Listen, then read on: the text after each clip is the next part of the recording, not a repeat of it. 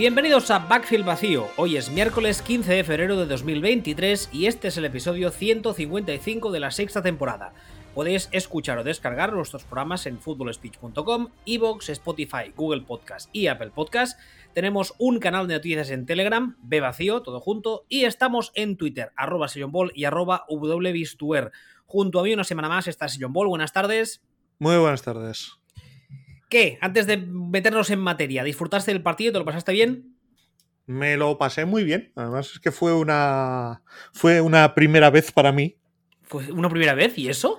Fue una primera vez. Fue la primera vez en mi vida que me voy a un bar a ver la, a ver la Super Bowl. ¿Un bar? ¿Pero tú solo estabas o...? Estaba con gente que estaba viendo el partido en un bar. Es que, de hecho, mira, aprovecho porque para comentarlo, para agradecérselo a la gente del Rock and Blues de Zaragoza, que es un garito de puta madre y me trataron de muy de puta madre. Y, pero eso digo, fue pérdida de virginidad de ver esto en un, en un entorno en un entorno de bar. Es curioso, ¿no? Y me lo pasé, me lo pasé súper bien, aparece que me pareció un partidazo. Sí, sí, sí, yo también me lo pasé muy bien. Me, invitaron los de NFL en Catalá, estuvimos en un, en un, bar, en un restaurante, vamos, que lo cerraron para nosotros. Comí un montón de cosas que habitualmente no como, porque no me lo permite mi, digamos, mi diabetes, pero que mm, no por ello menos gustosas. Estuve con gente muy maja, puse por fin cara a Serpico y a, un mal kicker, que no los conocía en persona, y la verdad es que me lo pasé muy bien. Y lo que decías ahora, ya puestos en materia, Kansas City Chiefs 38, Philadelphia Eagles 35, un partido que tuvo de todo, que además yo creo que en ningún momento bajó el ritmo, ni mucho menos.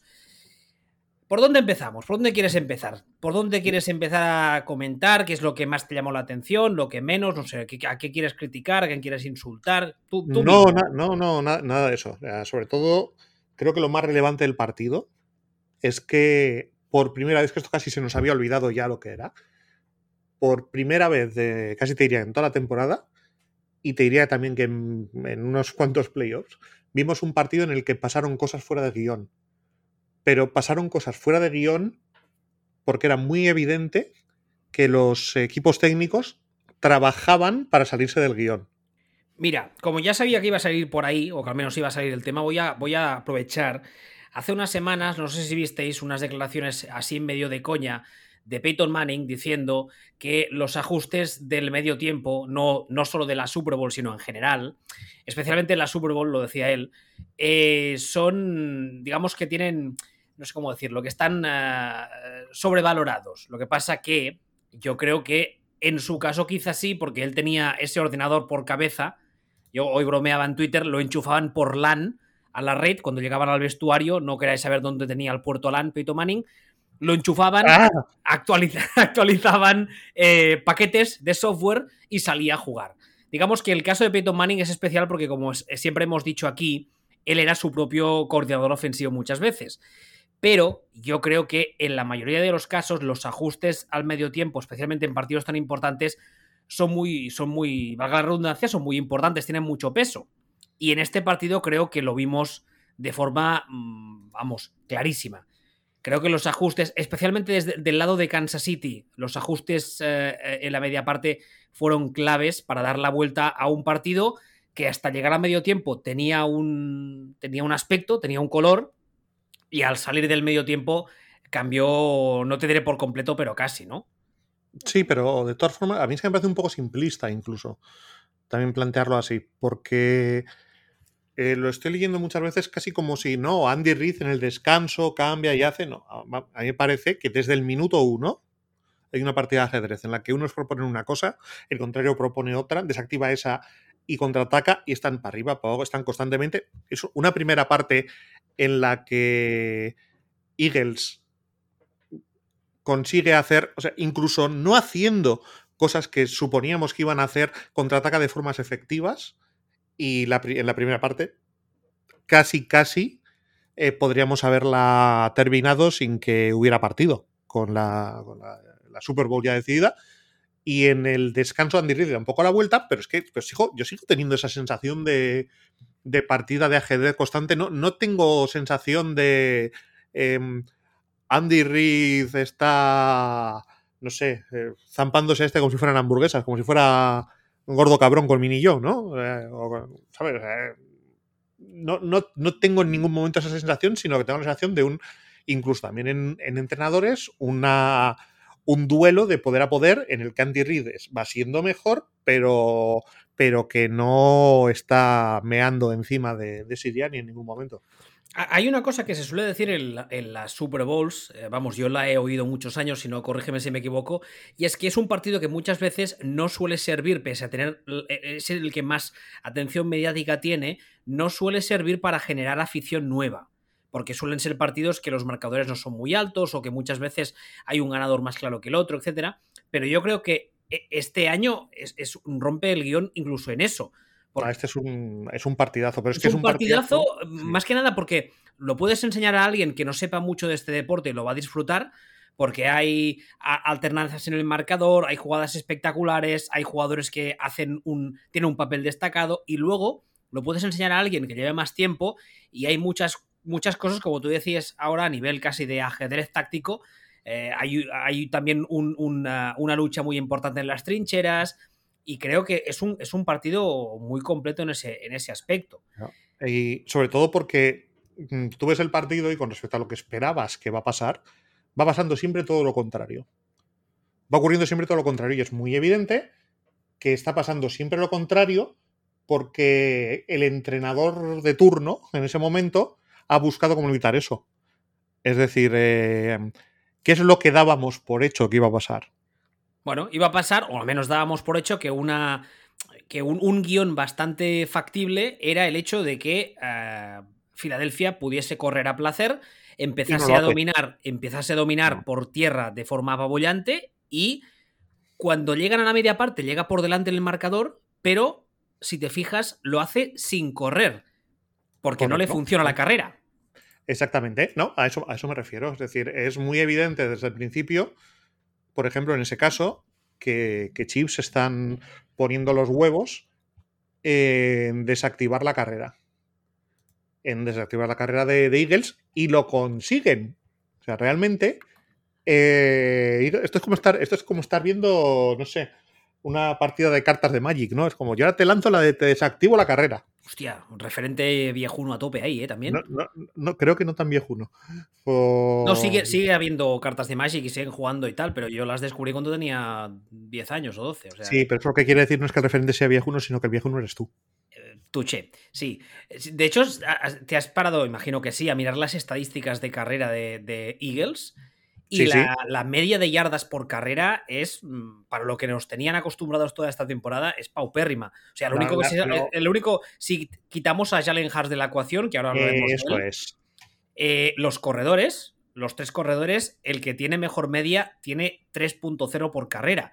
Yo creo que el, el, plan de Españolo fue, o de la defensa entera de los Chiefs, fue vamos a impedir que esta gente corran a placer como llevan haciendo todo el año y que nos gane el partido de Jalen Hurts que por otro lado mmm, ca casi, casi le sale rana porque Jalen Hart hace un partidazo. O sea, sale de, sale de ese partido como, como en, en, en, Jerry Maguire, Show Me the Money.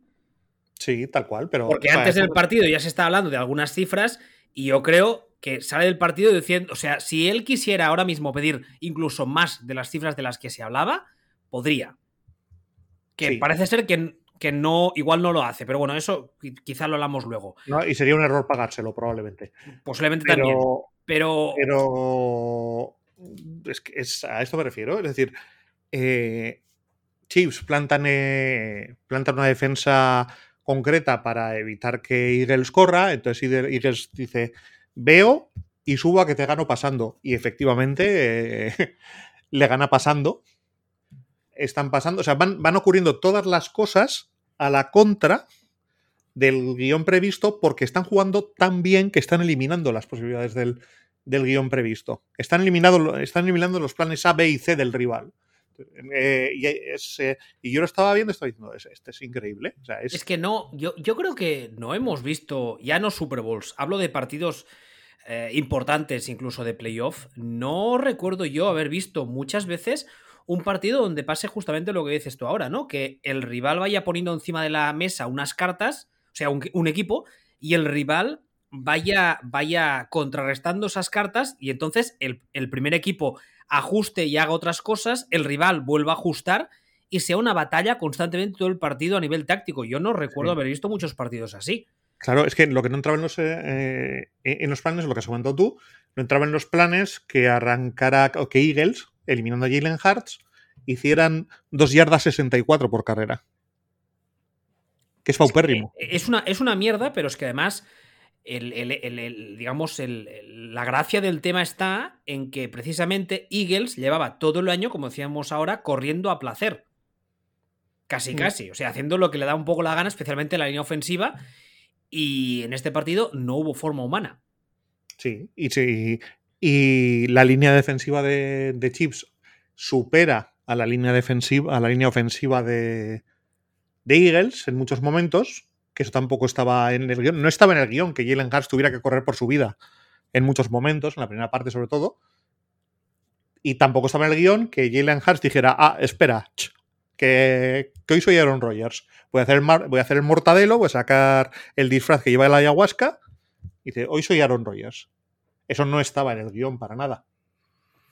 el partido de Jalen Hurts es brutal. Sí, o sea, incluso hay un momento, hay un momento y una situación que a mí me llama mucho la atención, que es cuando Jalen Haas comete el fumble que, que comete, y el siguiente pase que intenta, creo que es el siguiente o dos más allá, lanza un pase en doble cobertura infame. Sí, de hecho estábamos, estábamos en, el, Justamente en ese momento estaba yo con los, con los chicos de NFL en Catalá que me invitaron a, entrar en el programa y lo hablamos, que hay, hay un momento de inflexión ahí.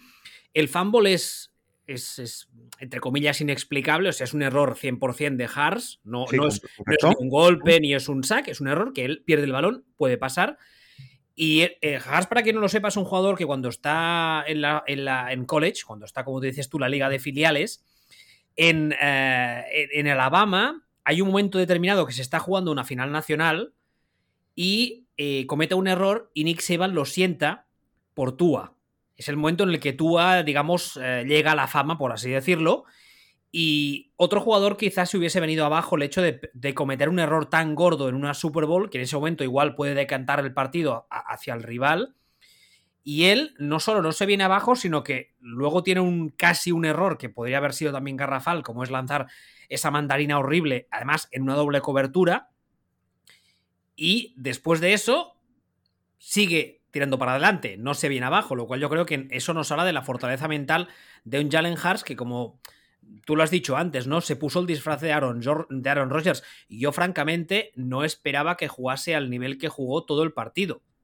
No, pero y en ese, en ese momento, de hecho, yo cuando lanza esa mandarina, yo lo que pienso es, vale, vamos a marcar el check en el bingo del, del partido. Vamos a marcar el psicológicamente. Jalen Hart se ha venido abajo, es novato, primera situación. Entonces, sí, es, este, que, este es que la gracia.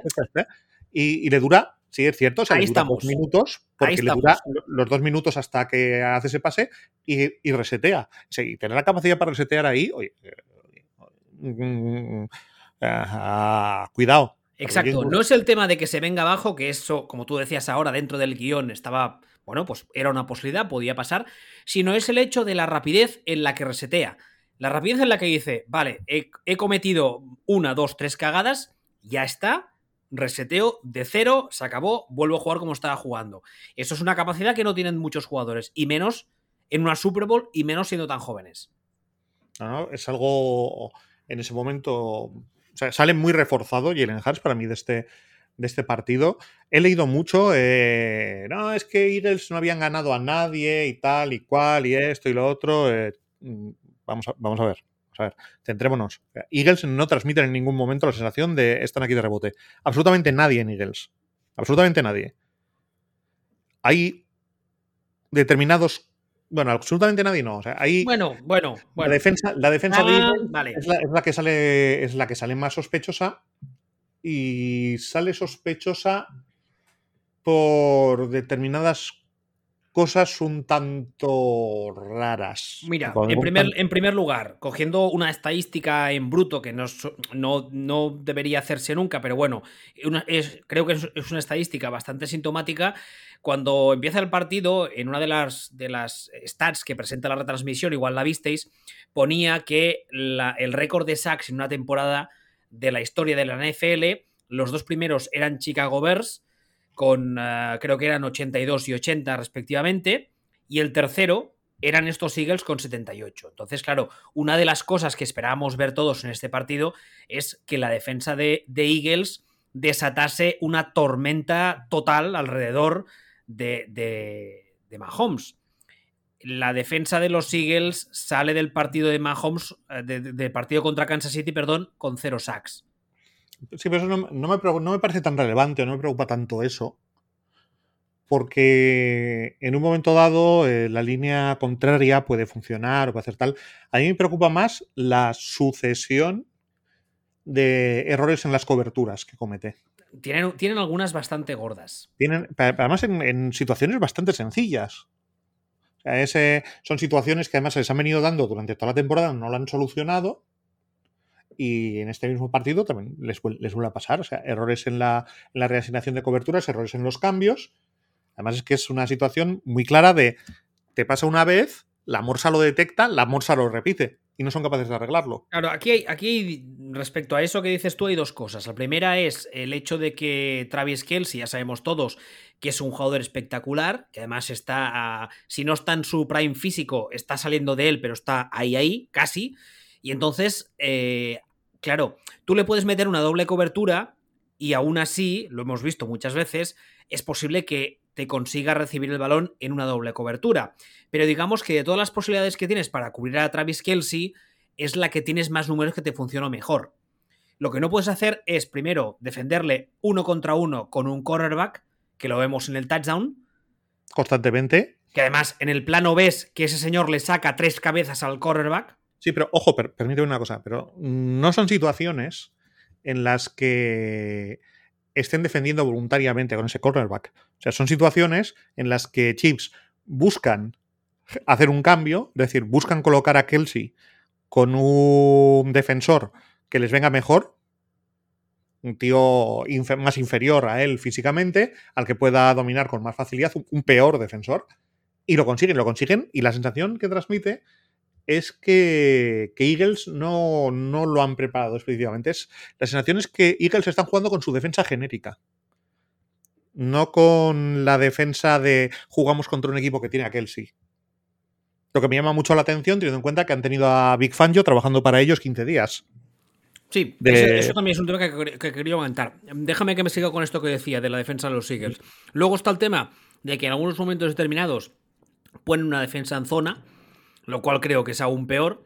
Porque constantemente Mahomes y, lo hacen. Constantemente. Mahomes y Kelsey se, se, hinchan. Hay un drive en el que creo que son tres jugadas seguidas, o casi seguidas, que se hinchan en meterse en, en las, las zonas eh, que quedan entre, entre, entre zonas, digamos, de la defensa en zona. El problema principal que tiene es que si tú tienes un jugador rival en ataque que es capaz de meterse entre las, no sé cómo decirlo, entre las costuras de las diferentes zonas de la defensa en zona, ¿vale? Valga la redundancia, ahí te ahora, matan.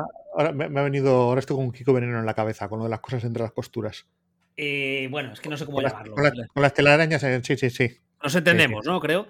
Sí, eh, y luego está el tema de que, de que hay, hay, ha salido estos días, primero, antes de la Super Bowl supimos que Big Fangio, la señora de Big Fangio estaba cansada de tenerle en casa, al parecer, y le dijo, oye, ¿por qué no te vas, te encuentras un trabajito por ahí? Y, Filadelfia le fichó, le hizo un contrato por dos semanas para que les ayudase a preparar el partido.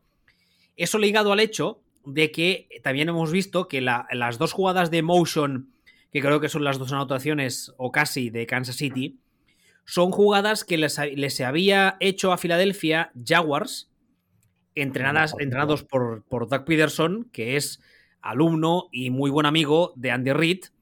Y las jugadas de Jaguars a la defensa de Filadelfia les hizo un roto. Y Andy Reid, si habéis visto el vídeo de las dos jugadas, les hace una jugada prácticamente calcada. Sí, pero si te das cuenta, piensa también cuándo ocurre esto. Es decir, es un poco lo que habíamos comentado al principio. Sí, en Durante... Red Zone, que es aún peor. No, y no solo eso. Eh, en la durante la primera parte. Perdona, partido... perdona, perdona, que te corte. ¿Por qué? Para la gente que no esté muy puesta. ¿Por qué digo que es peor? Porque la red zone suele ser, entre muchas comillas, más fácil de defender porque juntas a más gente en menos espacio. Se entiende, ¿no? O sea, tienes menos espacio de campo, son quizá 20 yardas o quizá menos, y ahí metes a 22, o, o a 22 no, porque no está el quarterback, metes a, a, a 21 tíos Entonces, defender en red zone, en teoría, tendría que ser un poco más sencillo. En teoría, perdona, que te, he cortado, sigue. Sí, no, lo que, lo que quería decir es que eh, todo esto, la sensación que me transmite a mí el partido es que en parte de esta parte de esta partida de ajedrez, en el primer tiempo, eh, hace Andy Reid, se pone en modo. Sí, en, modo Skynet, en el modo Joshua en juegos de guerra, el modo estoy, veo lo que está pasando, estoy aprendiendo de mis derrotas. Estoy aprendiendo lo que está pasando. La primera parte, tranquilamente, o sea, si eliminamos de la ecuación el, el fumble de, de Jalen Hartz, es un 24-7 a favor de Filadelfia. acaba 24-14, pero de esos 14, 7 son el, el fumble. El, tiene dos drives de Kansas City Chiefs que, son drives de, de, 3 y fuera, o otro uno 3 y fuera, y otro son 5 jugadas 9 yardas. Esto es la primera parte. Y en la segunda parte la sensación es que Andy Reid dice, es eso, o sea, eh, pues me toca tirar, hago, hago esto. Y en ese momento es cuando Eagles no son capaces de. No son capaces de, responder. Y entre otras cosas también no son capaces de responder porque ya en la primera parte les han eliminado la carrera. Entonces, al no tener la carta de la carrera para voy a jugar a esto para conservar para conservar ventaja y para hacer cosas, están muertos. Parece, parece tontería, pero se, se, suman una serie de cosas en las que las cartas con las que acaba teniendo Andy Reid son superiores. Corres porque ganas, no ganas porque corres. Que es lo que quería, lo que pretendía, o vamos, eso, eso creíamos todos, que es lo que pretendía hacer Filadelfia. Coger una ventaja, ni que fuese pequeña, y mm, hacer drives larguísimos, que de hecho durante mucho rato le funciona. Hasta que deja de funcionarlo y además Mahomes Sale del vestuario, eh, no sabemos cómo. Yo creo que si en ese momento mea en una planta, en un parterre, la mata, de lo que debe llevar en sangre. Y claro, bueno, la defensa de Filadelfia llega donde, donde llega. Sí, no, no, por eso digo, pero que es una situación en la que se le juntan un montón de cosas negativas a Eagles. O sea, ya digo, es un partido que la primera, que la primera parte, eh, por puro juego, es un partido que de 24-7 a su favor. Con el tema del fumble está en 24-14 y la segunda parte arranca arranca Kansas City. Entonces se encuentran eh, al poco de empezar el tercer cuarto, en un partido que han estado dominando, se encuentran que solo lo ganan por tres puntos. Y que no, de hecho no tienen posibilidad de, jugar a mantener ventaja, aunque cuando intentan hacer cosas siguen, no pueden correr. Y los ajustes de Andy Reid en ataque, para esos ya la defensa no tiene. La defensa no tiene respuesta no, no pueden. En, la segunda parte ya es una situación en la que cada vez que salta al campo eh, el ataque de, Chips, hacen lo que les da la gana. Lo que les da la gana. Porque, pues os digo que se ha, dicho mucho, ¿no? Es que es muy superior y tal. Oiga, eh, que el ataque de Eagles la segunda parte no, no va mal tampoco. Es que no. Es que están, hay un momento que empieza un partido de tenis en el que cada, vez que le toca servir a, Kansas City, eh, aguanta servicio. O sea, no mantiene el servicio. Entonces, salgo touchdown, salgo touchdown, salgo touchdown. Las tres primeras veces. Y, es que eso, es que no, ese ritmo no te destruye y es, y es lo que pasa. Pero insisto, es que muy bien jugado por parte de todos. También es que se ha hablado mucho de Jalen Hart. El Jalen Hart juega muy, muy bien. No se está hablando de Mahomes como se tiene que hablar. Lo de Mahomes es extraterrestre. Yo creo que no estamos hablando de Mahomes porque, por, por desgracia... por sentado? Sí, eso iba a decirte. Lo hemos normalizado hasta llegar al punto de que es un señor que, claro, vemos la estadística y la gente puede decir que solo lanza 180 de dos yardas, ya, vale, muy bien. Sí que es verdad que no lanza 350, 400, que es un número más espectacular, pero en primer lugar, eh, en todo el partido lanza 6 incompletos, lo cual yo creo que teniendo en cuenta que tenía delante una defensa que es una muy buena defensa y que es un partido como una Super Bowl, es una estadística que es una burrada. Y en segundo lugar, que no es el hecho de, lo mucho que lances, el hecho de lo que lanza y cuando lo lanza. O sea, no, es, esto, o sea, no es que lance mucho, es que lanza perfecto. Es que hemos, normalizado la élite con este tío. No, pero, es que estamos, pero es que no podemos normalizar esto. No, claro que no, pero es que por, por desgracia estamos ya tan acostumbrados a que Mahomes entre, como decimos en la previa, en la previa lo dijimos, que entre en modo Dios casi a voluntad. Pues que, es que es eso, es que no estamos normalizando un muy buen partido. Esto, es un partido de modo Dios. Es un partido de modo Dios y no le estamos dando importancia. Además es que hay un momento determinado en el que te puedes casi dar cuenta, eh, yo casi, te diría, ya no es al salir de la media parte, es ya en el tercer cuarto, el momento en el que casi casi puedes ver como este señor dice, bueno, lo que decimos siempre un poco en plan, en plan de coña, pero, pero aquí casi parece ser, parece, ser así. En plan, bueno, mm, oye, ya, se acabó. Vamos a ganar esto que, hoy, que, me, que me espera la parienta en casa, que tengo que irme, que tengo hambre. Venga, ya. Sí, es que más o menos es eso. Es una... Eh, pero, tampoco es eso, ¿no? Es, que no, es, no, ni siquiera tienes actitud eh, chulo piscinas de, cuando veíamos a Rogers hacer cosas parecidas. O sea, aquí estamos hablando de, en, en, el marco más importante que hay, como la Super Bowl, una actuación casi perfecta, pero mm, como rutinaria es lo que te digo. De, eh, eh, Estamos normalizando la élite. Con este tío estamos normalizando el hecho de que por, por de, forma habitual, por norma, entre lo que te decía antes, en modo Dios de forma habitual. Porque me da la gana a mí. O sea, es un poco rollo. Usando un referente de, de cómic, es un poco rollo Son Goku. O sea, entrar en modo super guerrero porque a mí me da la gana y porque yo elijo cuando elijo. O sea, es, una superioridad tan insultante que además mm, estos días, por ejemplo, hemos oído, hemos leído muchas veces eh, la comparación, creo que ya a estas alturas ya inevitable con Tom Brady y tal, por el rollo del GOAT. Este señor, mm, Mahomes, eh, es mejor que Brady, posiblemente porque físicamente mm, Brady nunca ha sido lo que es Mahomes. Y no solo eso, sino el hecho de que tiene el brazo, tiene el IQ, tiene, eh, ya tiene la, veteranía, ya tiene dos anillos. Yo, o sea, de verdad, no, no es, es brutal. Y, yo creo que el partido de Jalen Hurts eclipsa un poco al de Mahomes. Primero, porque el de Jalen Hurts es muy bueno, siendo un tipo muy joven con muy poca experiencia, que eso evidentemente hay que destacarlo. Y segundo, por lo que te decía ahora, porque como Mahomes lo hace, lo hace de forma habitual, pues ya es lo que esperamos de él. ¿No? Sí. Es, injusto, ¿eh? Pero es que es así. Sí. Sí. ya es, lo que hay. Pues, pues me, que pues, digo, me llama mucho la atención que se ha estado hablando de otras cosas, pero no se ha estado hablando de.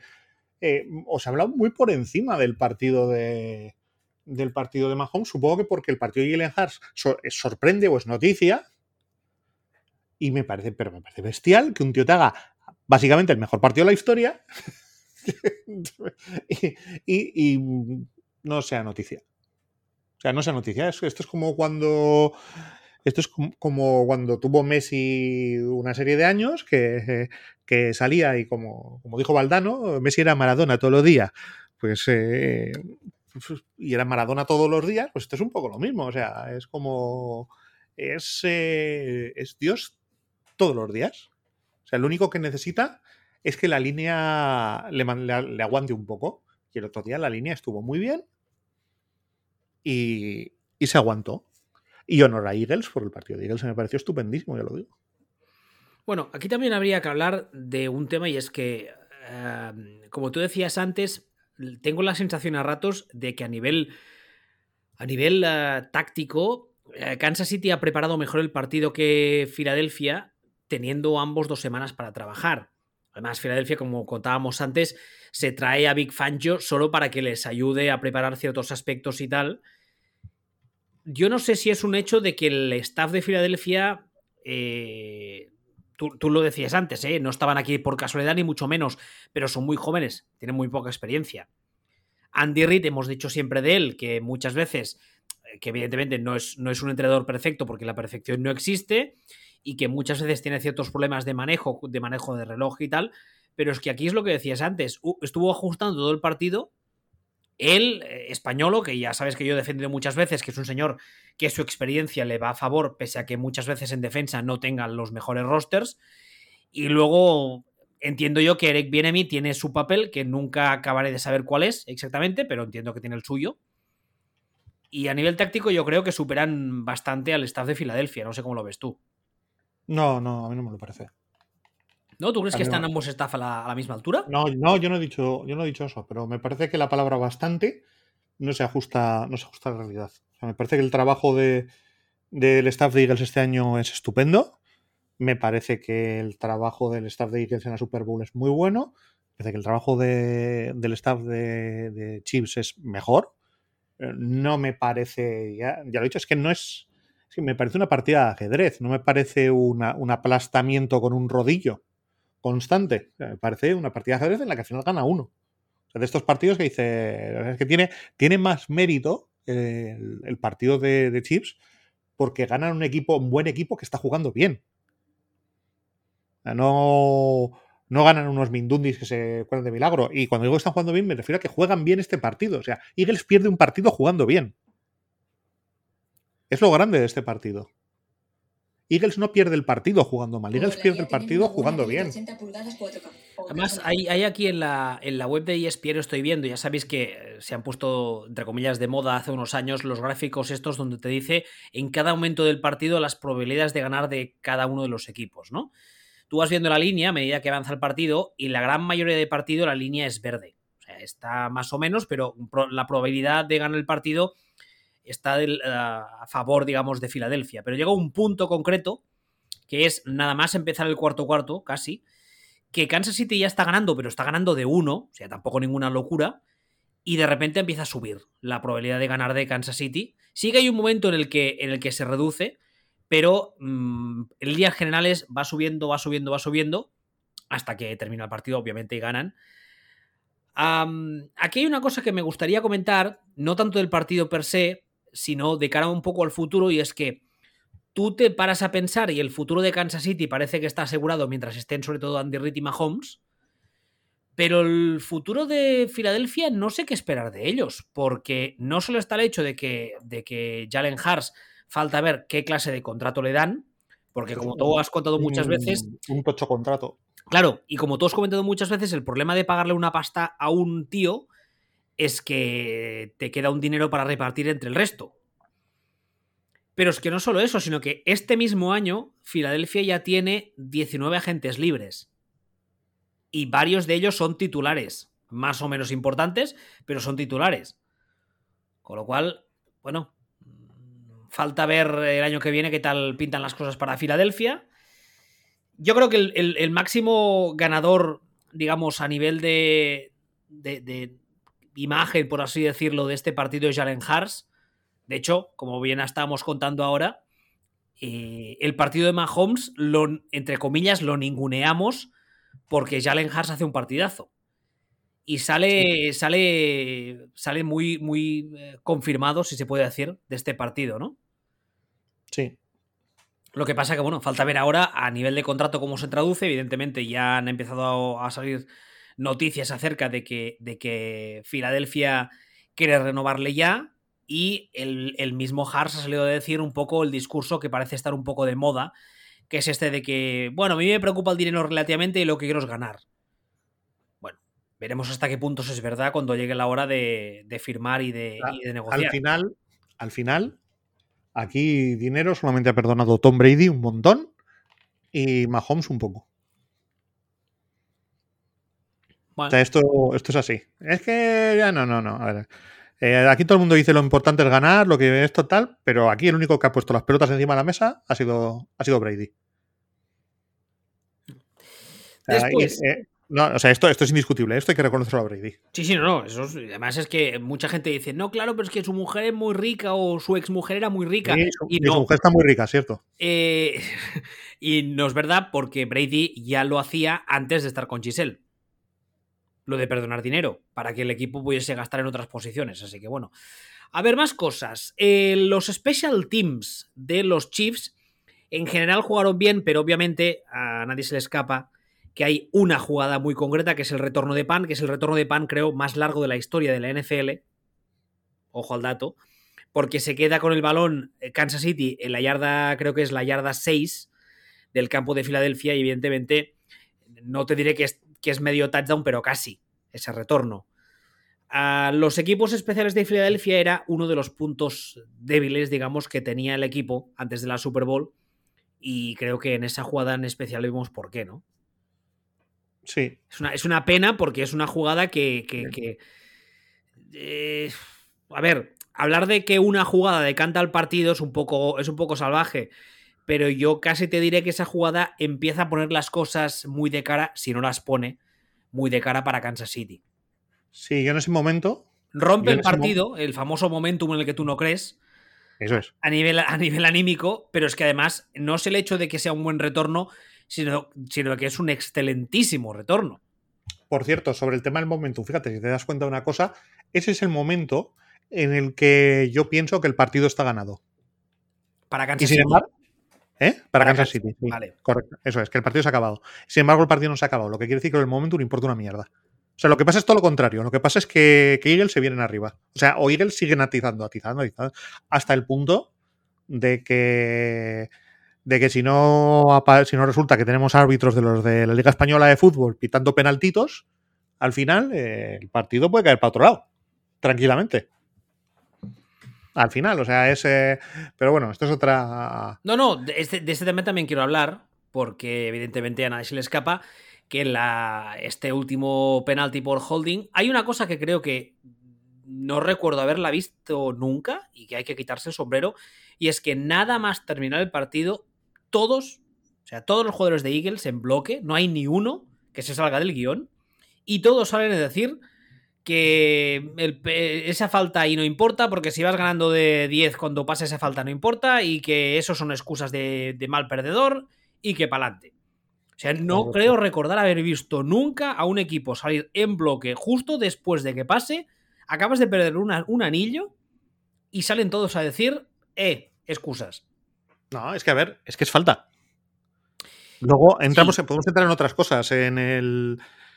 Eh, en el a ver, pero es una falta que no se pita. Es una falta que de hecho en este partido no se ha estado pitando. Eh, Y cada semana ves 30.000 que no se pitan. todo este, todo este tipo de cosas. Pero es de estas de. A ver, penaltito. A ese, si te lo pitan, pues a lo mejor te tienes que callar, pero. Pero es que no se pitan. Pero el otro día hablamos de una cosa y era del montón de cosas que tenían que, que salir bien a, a Chiefs para ganar el partido. Y la realidad es que le sale bien casi, casi todo. Casi todas las cosas que, que están al 50% caen de su lado. En diferentes momentos, diferentes rendimientos. Diría que lo único que no cae de su lado es que Jalen Hurts se, se vista de superhéroe. Pero todo lo demás, todos los rendimientos individuales, todos los rendimientos de unidades, todos caen del lado de, de Kansas City. O sea, y, y, vamos a lo primero que dijimos otro día. O sea, es que fue. Eh, damos por hecho que Eagles van a poder correr y si no pueden correr no hay partido. No pudieron correr, perdieron el partido. Pero fíjate el hecho no, de. No, no, no, no, por, no por eso, y esto es simplista, ¿no? Claro, claro, pero, pero, pero fíjate es, el hecho es de que. de que lo, lo más evidente se le, le, cayó de su lado. Lo que decías ahora, eh, decíamos antes del partido, si, eh, si Eagles uh, no puede correr, no habrá partido. No pudieron correr y aún así hubo partido. No. Bueno, no hay partido que decir que. A ver, sí, sí, que lo, lo, perdieron, pero partido. No, correcto. Pero es, y, es, y lo perdieron por. Lo perdieron porque, bueno, ándate con ojo que no descubramos que dentro de unos años que le han pagado 14 millones al vicepresidente de los árbitros durante varios años, los de, los de Kansas, ¿no? O alguna cosa así. Que no salga Bartomeu a decir, lo hemos hecho muchos años. Pero vamos, el. Sé que estás haciendo una referencia de algo de soccer porque he leído en diagonal, pero no sé de qué va. Diagonal es un sitio de Barcelona, ¿no? No, en Diagonal me refiero a que he visto un montón de tweets de gente diciendo que los árbitros y que el Barça y que millones y no sé qué. Pero evidentemente no me he parado a prestar atención porque me importa una puta mierda. Pero sé que va por ahí la referencia. Así es, un escándalo de la, es un escándalo de la Virgen, pero ya, ya luego te lo explico. Vale. Eh, entonces, el. A ver, también está. Hay una cosa. Cuando se produce ese holding. Uh, a ver, espérame, hace, hace apenas 72 horas, pero entre que dormí poco y tal. Uh, se produce el holding y Kansas City anota después. ¿Lo digo bien? Sí. Vale, anota el touchdown. Uh -huh. Y se pone ya eh, 30. No, anota, no, anota una. Anota un field goal. Lo que pasa es vale. que lo que permite ese holding, o lo que permite esa falta, es que se coman todo el reloj. Vale. O sea, si no hay, si no hay falta, se ponen tres puntos, en, tres puntos arriba con y Eagles tiene dos minutos para empatar el partido. sin tiempos muertos, pero y un poquito menos, uno y, uno y mucho. Tiene básicamente dos minutos para empatar o ganar el partido.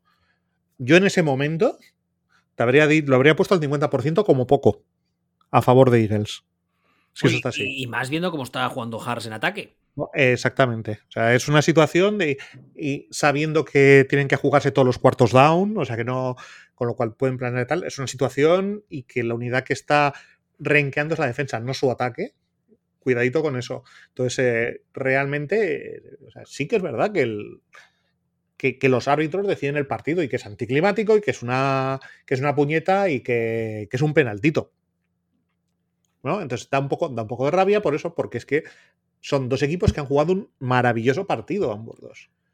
Que eso acabe así y que no acabe pues o con un touchdown de Hearts que le pongan en los altares o con una jugada defensiva de, de Chips que, tal, o sea, con, una jugada para la historia. Ahora, ahora mismo, con el partido que ha sido, lo que es para la historia son los árbitros. Que es la que es una pena. Es una pena porque es inmerecido para, para ambos equipos realmente. O sea, porque Chiefs son un justo ganador y, Eagles son, te diría que el mejor derrotado que he visto en mi vida. Pero. Y, es que además es lo que decías antes, la falta es. El mismo jugador que la comete lo, reconoce, que hace un claro, claro que la falta es. Lo que pasa es que si en ese mismo partido se han hecho 700 y no has pitado ninguna, claro, ahí está y si a lo largo de la liga se han hecho 10.000 millones de trillones, de cuatrillones de esas faltas y no se pitan, da rabia. todo eso es comprensible. El holding también es una falta que es complicada de pitar porque siempre vas a cagarla y siempre te vas a dejar por pitar holdings que, suceden y tal. Pero es lo que decimos, claro. Si los pitas, los tienes que pitar todos. pero es que no pitas todos. Y por eso y eso es lo que convierte la situación. Y sobre todo no es que no pites todos. Es que te dejas de pitar a muchos, mucho más flagrantes. Y pitas uno que es. Em, es de estas, de estas faltas de que dices que con el reglamento en la mano es falta, pero es que a lo mejor no debería serlo. Oye, por cierto, em, ¿quién elige, no sé si lo sabes, quién elige el, color del jersey? Lo que los eligen los equipos, pero ¿elige primero el que juega de local? No tengo ni la más remota idea. Lo digo porque creo que fue ayer o antes de ayer que vi o escuché no sé dónde a Rob Ninkovich, el expatriot, decir que cuando dependía de ellos, Belichick siempre elegía jugar los partidos importantes vistiendo de blanco. Porque entonces, como el rival viste de oscuro, y habitualmente cuando viste de oscuro se pone guantes oscuros, encima de las camisetas blancas, los árbitros tienen tendencia a ver, o a pitar, o no sé cómo decirlo, más los holdings. O sea que no es porque Belichick fuera del Madrid. Eh, no. Es porque es el Lord Seed y ya sabemos que mira hasta el último. Le pega, precisamente por eso, le pega, sí. ¿El qué? Ser del Madrid. Ah, ahí no voy a entrar porque pues, si no me insultan y no sé de qué va. Pero, pero ya te digo, por eso lo preguntaba, porque los Chiefs vistieron de blanco y que no fuese elección suya y me parecería No tengo, no tengo ni la más remota La verdad es que tampoco, tampoco, lo sé, pero bueno. Eh, sí, es, una pena. Es una pena que la, que la, falta sea. Eh, además, es que el problema es que la falta es en ese momento, porque si esa falta es el primer cuarto y luego pasan un montón de cosas y hay anotaciones varias. Sí, pero es muy evidente, es muy evidente que en, llegados a ese punto, la falta decide, decide el partido. Yo también lo creo es, lo que, es lo que hay, pero ya está. O sea, por eso lo comentamos ahora un poco por encima, pero yo creo que hay que centrarse en eso, en que el partido es un partidazo, en que si hay lo único que sale generando ciertas dudas es la defensa de Eagles y la capacidad de Eagles para mantener la plantilla futuro, pero la, defensa de Eagles es lo que sale más, eh, más sospechoso quizá del, del partido y que, bueno, no sé, y, lo que hemos dicho, o sea, que yo me reafirmo en que para mí Mahomes es el tío que mejor ha jugado a esto que he visto en mi vida. Aparte de que no nada indica que de repente mañana se vaya a olvidar de jugar. Y es un señor que es relativamente joven en la NFL actual, con la edad que tiene es joven, porque claro, la edad que tiene, creo que ahora están 30 o 29. Hace 15 años eso ya era un coreback, ojo cuidado, que está a nada del retiro. Y en la NFL actual igual ¿Qué le puede quedar. ¿Qué, qué dices que tiene 30, 29 años? ¿No tiene ya por ahí? 27 tiene Mahomes. ¿Solo tiene 27? Claro, es que esa es la, es que es la mandanga. Me cago en la madre, lo parió. Sí, claro, sí, por eso, cuando, ¿no te acuerdas? eh, cada vez que comentaba la gente sobre, sobre Joe Barrow y esto y lo otro, el chaval y, y no sé qué y no sé cuál y tal y cual, ¿eh? y decía yo, oiga, Joe Barrow tiene un año menos que Mahomes. Uno, un año menos que Mahomes tiene Joe Barrow. Pues como todo siga igual, nos podemos hartar de ver ganar a este señor Super Bowl. Claro, es que es, es que estamos, estamos viendo el what if de si Aaron Rodgers hubiera caído con un entrenador que no fuera Mike McCarthy, básicamente. Bueno, y si tuviese algo de dentro de la cabeza esa que tiene, aparte de, de ayahuasca y drogas varias. Sí, pero eso se, eso se le empieza a notar luego más tarde cuando le empieza a hacer más efecto. Pero, pero chistes al margen, es un poco un what if de, eh, de qué es lo que podría ocurrir si el tío con más talento te- se cruza con un entrenador de primerísimo nivel. Además es que es una cosa curiosa porque muchas veces en la carrera de los jugadores, eso lo han comentado los mismos jugadores, cuando empiezan a hacerse mayores, muchos de ellos empiezan a notar esa, esa ansia por no tener el anillo, ¿no? Y muchas veces hay algunos casos de jugadores que han comentado que han ido de agentes libres al equipo tal persiguiendo más el anillo que otra cosa y a veces se han equivocado, a veces le- les ha funcionado. En este caso, tienes a Andy Reid y a Mahomes, que son los dos eh, principales culpables de, de lo que es hoy en día Kansas City. Ambos tienen el Hall of Fame asegurado. Ya. Ambos tienen anillos en plural. Ya. O sea, ahora es en plan dedicarse a ser muy buenos, que ya lo somos. Es en plan presión cero, porque aunque se retirasen hoy los dos, ya estarían entre los mejores de la historia. Eh, en Kansas City, yo creo que si no tienen una calle a su nombre, se la pondrán más de una. O sea, es, es- es maravilloso. O, o día de hoy, ser de los Chiefs tiene que ser acojonante. Sí. O- oja- ojalá algún día saber lo que es eso. Francamente. Claro, es que, claro, yo, yo No, eso, no, eso lo veo como no. una quimera, siendo de los Sí. Texans. Sí, pero bueno, la, la cuestión para mí con, con estos Texans, también hay un nombre que hemos pasado por encima de él, que es Steven Spielberg, que para mí da casi un clinic. Es decir, es- mm, si no aparece Jalen Hurts a ponerse a hacer cosas que no eh, eh, estratosféricas, el hecho es que la defensa de Chips, el planning de la defensa de Chips, anula el ataque de. O no lo anula del todo, ¿no? Pero. Pero los deja sin correr. O sea, lleva al ataque de Eagles a donde quieren llevarle. Yo aquí, con, con tu permiso, me voy a colgar una medalla porque ya llevo dos, tres años diciendo que cuando llega playoff, este señor, aunque tiene defensas que por roster igual no son las mejores, siempre consigue que saquen el 110%. Y yo creo que este año lo he vuelto a demostrar. Porque a nivel de roster, tú coges la defensa de los Chiefs. Sí que hay algunas jugadores, algunos jugadores que están muy bien, ¿eh? No estoy diciendo que sean mancos ni cojos. No, Pero- pero no son. Pero quiero decir, no es una defensa. Y no es una defensa que haya estado. Ha sido una defensa normalita durante todo el año. Claro, O sea, pero es que esa regu- es la, regular, mediocre. esa es la gracia. Que cuando, Entonces- cuando importa es cuando pone quinta. Bueno, o, o pone lo suficiente. O sea, yo me estaba acordando durante el partido mucho de aquello que, se, que comentábamos en la, en la, en la época grande de, de Patriots, de que Patriots ganaba el anillo cuando la defensa no daba vergüenza. Entonces, cuando conseguían que su defensa no diera vergüenza, que se aguantara lo suficiente como para dar una oportunidad al ataque, ahí es cuando ha estado ganando los últimos años eh, anillos Patriots. Y yo estaba viendo, estaba pensando, la defensa lleva todo el año en la zona media de la tabla, es una defensa normalita, que no da asco ni es una buena defensa, y que ha conseguido planificar en Super Bowl lo, lo que tenía que planificar para eliminar el punto más fuerte de Eagles. A mí me parece. Me parece que no se ha hablado todo lo que se merece también de esto de, de Spielberg, porque. Pues eso, pues porque, porque se lo merece, ¿no? Es que es un tío. Y es un tío que lleva un chorrón de años haciendo las cosas bien. Y por cierto, este señor ya tiene cuatro anillos, ¿no? Spielberg, Sí. Dos con, dos con Giants y dos con Chiefs. el anterior con Chiefs estaba. Pues ahora que lo dices no estoy del todo seguro, pero yo diría que sí. El. ahora lo buscaré. Ahora buscaré. a ver, eh, lleva, lleva en chips desde Spielbergo. 2000 lleva en chips desde 2019.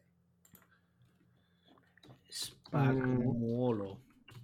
Vamos a ver, Spielberg no. Por Spielberg no me sale. Steve Spagnuolo, vamos a ver. Pues en Sí, los sí, ¿no? Giants estuvo el 15, 16 y 17. Y en los Chiefs está desde el 19.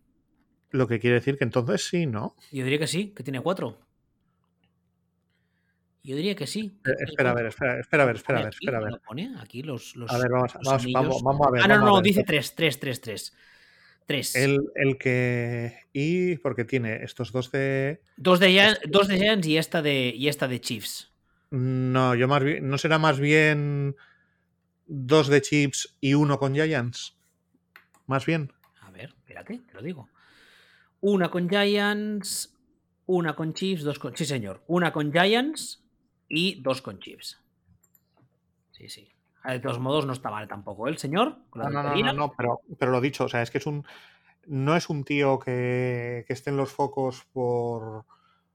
por tener mucho. mucho hype, por tener mucho. No sé no me sale la palabra en castellano. Y para esto sí que hay palabra en castellano. Caché, quizá. No, no, no, no. Eh, que no es una persona de la que se hable mucho, de la que tal, pero es un tío que, que rinde donde tiene que rendir como tiene que rendir. Entonces, sí, Aparte de que en su día ya tuvo su, su oportunidad, digamos, como head coach, Los Rams. le fue mal. Y desde que dejó de ser head coach y ha vuelto a ser coordinador, fíjate que nunca ha sonado, o estos años al menos no ha sonado nunca más para ser head coach. Es como si él mismo dijese, no, no, no, no me busquéis porque no me interesa. Y como coordinador a mí me parece estupendísimo. No, que sí, que sí, no, pues que el otro día ha hecho, ha hecho lo que tenía que hacer. Con el nivel de jugadores que tiene, ha montado la defensa que no da asco, lo he dicho, es una defensa correcta, que ha permitido que lo que se hace en ataque ganara los partidos. Y el otro día ha hecho una planificación de partido que ha anulado el arma fundamental de Eagles. O sea, es que ha sido. Yo creo que hay que, yo creo que hay que reconocérselo. Pero lo dicho, es otra más de. No, es que realmente se han hecho las cosas muy bien el otro día. Ha sido un partido para, para disfrutar. O sea, yo estaba, ya te digo, estaba ahí, estoy diciendo, mira, estoy con gente, me está cayendo bien la gente, me estoy trincando un whisky, estoy viendo el un partido de puta madre, Dios mío, estoy en el cielo. Esto parece el final de, esto parece el final de juega hasta el final, solo faltan aquí los, los Backstreet Boys vestidos de blanco cantando.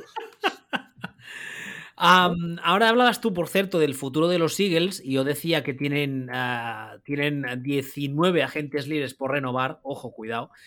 Pero no solo eso, sino que las, en las últimas horas hemos sabido que han perdido ya a, tanto al coordinador ofensivo, Shane Station, que es el nuevo head coach de los Colts, como Espera, al perdona, perdona, ¿cómo se llama? Shane Station. Ahora imagínatelo dicho por Mariano Rajoy. como, PlayStation. como al coordinador defensivo eh, Jonathan Gannon, que ha firmado como nuevo head coach de los Cardinals hace nada, hace apenas unas horas. Así que bueno, el año que viene, ojo, ojo, porque si les da por renovar ya a Hars con un megacontrato, tienen que renovar un montón de gente con menos dinero disponible y encima han perdido los dos coordinadores. Nah, este año, o sea, la renovación de Hearts se disparará más adelante. O sea, pueden firmarla, pero no es para este año. Y el tema del. Y el tema de los coordinadores, bueno, depende de lo que. Depende de lo que pensemos que son los coordinadores, porque ahora mismo no lo sabemos. Es decir. eh, Bueno, sí que es verdad que siempre, desde que empezó Siriani en los Eagles, se ha dicho que el que le ha dado su personalidad a este equipo y el que le da la energía y tal es Siriani. Pero bueno, ya, pero, pero no lo sabemos. es, eh, en defensa entiendo que tendrá que decir relativamente poco. Por mucho que quiera decir y quiera meter baza y que tiene su derecho como head coach, no es su parcela. Así que al menos en defensa, mmm, esa defensa al parecer era obra casi al completo de Jonathan Cannon. Ahí ya tienes que meter a otro coordinador. Que no digo que no pueda funcionar, igual metes a otro. esa, y... esa, defensa, que casualmente es lo que sale más dudoso el otro día. Y que tiene Claro, varios, que jugadores de edad avanzada, ¿eh? Entonces hay que ver qué, hay que ver qué pasa, hay que ver. eh, es, hay, hay dudas, hay cosas, pero sobre todo hay dudas no porque sepamos que no, es porque no sabemos si sí o si no en muchos puntos. Entonces, esto lo tenemos que, lo tenemos que descubrir ahora, pero vamos, yo creo que al final la, la mandanga más gorda, que es eh, Jalen Hurts, yo creo que el otro día hemos visto Ha salido de. Ha visto su sombra y ha dicho más invierno. Pues no, al revés, no ha visto sombra y ha dicho en Filadelfia ya es primavera. Ya es primavera en el corte inglés. Estás haciendo una referencia al día de la marmota, ¿no? Es posible. Marmota Phil. Entonces el. Eh, que nos queda por saber cosas, pero. Pero yo, si fuera Eagles, estaría, estaría esperanzado. El problema va a ser lo que ya comentamos, ¿no? Esto que hemos comentado una vez de que eh, quarterbacks que, eh, que se lleven más de un 13%, creo recordar que es, un 14% del, del espacio salarial, ese, equipo no gana. Lo que quiere decir que a efectos prácticos estás abocado si quieres ganar, tener un quarterback con contrato rookie, eh, conseguir un traspaso por un con quarterback eh, viejuno que hay otro equipo que se está comiendo dinero muerto o tener a Mahomes. Pero yo no pondría muchos huevos en la cesta de mi forma de ganar un anillo es tener a Mahomes. O tener a un Mahomes. Hombre, no, no, porque eso es. Yo, eh, creo, que, yo creo que es complicado. ¿Sabes? Yo, eh, creo que eso es. Mm, es, es, como si tú dices, voy a montar un grupo de música y dices, y voy a ser Mozart. No, perdona, Mozart ha habido uno. No, no, lo, de Mahomes ya lo hemos dicho muchas veces y creo que podría dar para. Ah. ¿Perdón? Ya me estoy imaginando a Mahomes riéndose como si fuera Mozart. Ah. ¿Y entonces Salieri es Burrow? No, bueno, el, el, el Salieri de verdad, la figura histórica de Salieri es Alex Smith. Es verdad, cierto es. Mira, justamente te, iba, a decir, esto da para programas y para podcasts y para libros, y eh, algunos... porque el salir de verdad no es como el salir de la peli. El salir de verdad era un tío bastante majete, al parecer. Sí, bastante decente, no como lo pintan en la película. Exactamente, ¿no? Entonces, em, eh, Es que, claro, esto lo hemos hablado muchas veces, pero es que se da, en este caso, en el caso de Mahomes, se da la tormenta ultra mega perfecta. Es la alineación de planetas que nunca más volveremos a ver posiblemente. No, es el...